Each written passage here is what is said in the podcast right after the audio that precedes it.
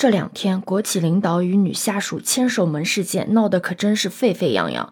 其实事情也挺简单的，就是中石油的下属公司的一个领导出轨了单位的女同事。结果好巧不巧，两个人在成都街拍的视频被相熟的人给认出来了，进而引起了全网热烈的讨论。热度甚至一度超过了高考。要知道，微博十多年来从来没有什么花边新闻的热度，居然能够热过高考。而且，小三董小姐被街拍的那条裙子，居然成为了爆款，还被网友戏称为“免职裙”。这又是什么情况？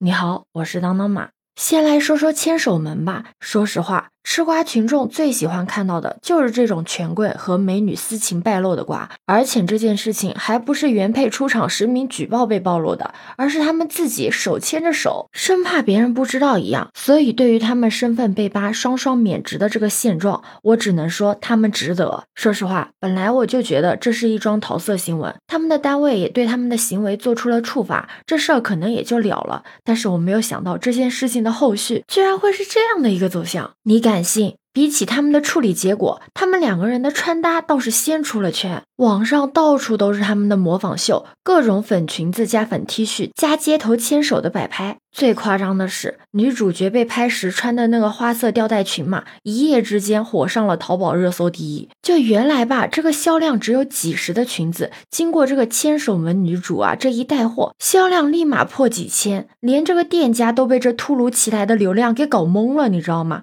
紧急的在店铺首页挂出声明，呼吁大家理性消费。这条裙子也被。网友戏称为“免职裙”，真的绝了！好像比起真相来说，女主的美貌和私照，这些才是大家关心的重点。热搜上甚至出现了“没有男人可以拒绝董某某”的经典语录，这谁看了不要说一句“真余热致死啊”？你可能会说，对于一个社会新闻来说，适度的调侃没有什么无伤大雅的事情啊。但你有没有想过，一旦娱乐变成了主流？调侃失去了底线，那以后就没有什么严肃的社会事件了，只剩下一个个一笑而过的娱乐八卦。有一句话是这样说的：娱乐致死的可怕之处，不在于娱乐本身，而在于人们日渐失去对社会事物的严肃思考和理智判断的能力。就拿这件事情来举例子吧，桃色标签越来越模糊了事件的关键，大家只要看到了一点噱头，是理智也消失了，三观也没有了。不知道你还记不记得之前因为一张证件照而走红的，被称为“最美通缉犯”的诈骗犯？他当时被采访的时候还笑盈盈地说：“出来打算做网红，娱乐大过天，换来的就是有些人的价值观越来的越畸形。”你说，互联网时代的到来对于我们来说到底是好的还是坏的？确实，我们的生活因为网络变得更加的便利，我们能够接受到的信息、声音都更加的多元。毫不夸张地说，只要你有一部手机。人人都可以表达自己的观点，彰显自己的个性。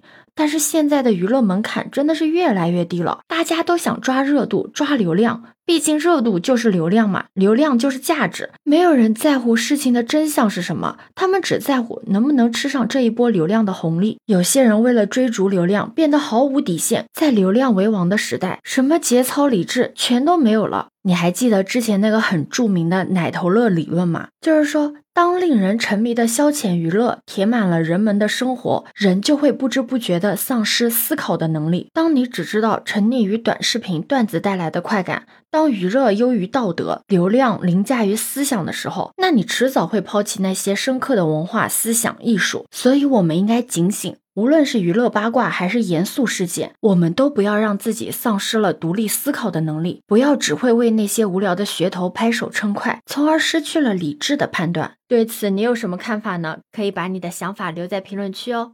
如果你喜欢我的话，也可以在我们常用的绿色软件搜索“当当马六幺六”，就可以找到我哦。欢迎你的订阅、点赞、收藏、关注。这里是走马，我是当当马，拜拜。